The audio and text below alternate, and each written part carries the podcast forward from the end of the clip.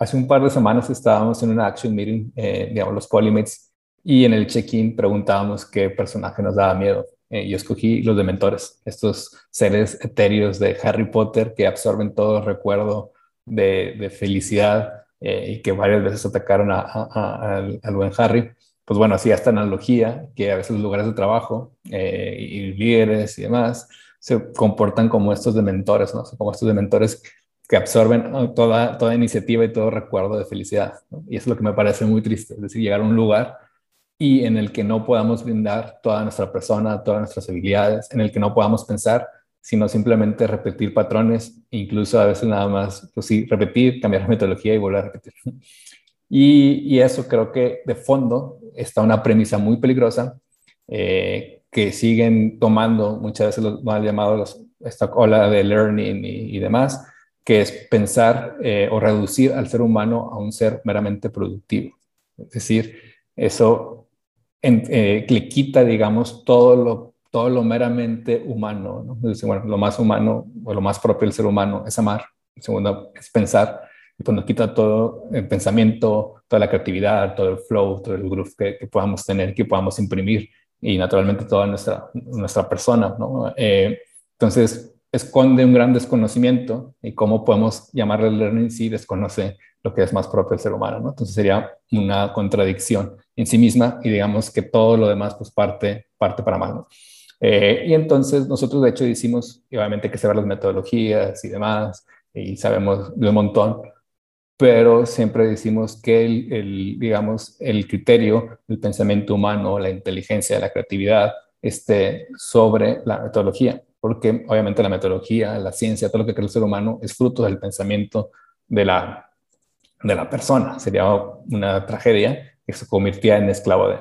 Entonces, el ser productivo no es un fin o no ha de ser un fin, sino ha de ser una consecuencia. Entonces, justo cuando lo reducimos, nos quita productividad, ¿no? Es, quitarle, es decir, quitarle esa evolución natural al ser humano, ¿no? Ese crecimiento integral. Entonces, voy a decir tres, tres áreas tres, o tres ramas que te recomiendo que sí justo nos pueden ayudar a pensar y que sí realmente vale la pena invertir en ellas eh, para que no inviertas en formulitas tan, tan cortas que van incluso a veces contra natura, ¿no? Es decir, esta, esta premisa con la que parte es en contra de la naturaleza humana, ¿no? Entonces nos hacemos un autogol enorme.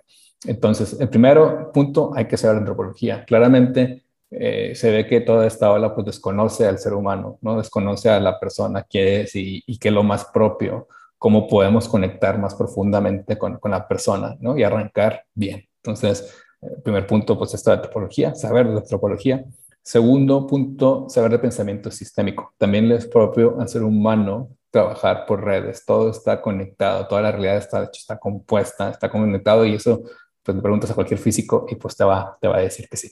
Entonces, pues también eso es propio actuar, conectar, ¿no? De tal manera que eh, no tomemos cursitos y a ver cómo esto conecta con lo otro, sino que siempre, digamos, sepamos cómo conectamos cada esfuerzo que hacemos en la organización, cómo estamos impulsando el cambio organizacional, por qué tomamos esto y por qué no tomamos lo otro, ¿no? Entonces, eso nos va a ayudar y, digamos, estamos actuando a favor de la naturaleza humana. Tercer punto es el pensamiento a futuros, la estrategia a futuros. Otro de los peligros que encierra estos, este mal llamado learning moderno, que parte de esto de ser productivo, es que nos podemos quedar muy cortos. Es verdad, hay que saber ejecutar, hay que saber implementar, hay que saber apagar fuegos, siempre vamos a tener que apagar fuegos, así es, la realidad no, no, no, no es perfecta, siempre va a ir cambiando, hay que, hay que ajustarse y hay que tener que ser responsivos y ágiles en adaptarnos, pero vamos a ser esclavo de las modas, de estos cursitos, de estas eh, personas que, que, hablan así, eh, porque no estamos viendo en otra dimensión, no estamos viendo a futuro. Y el pensamiento de futuro, la estrategia de futuro nos va a ayudar muchísimo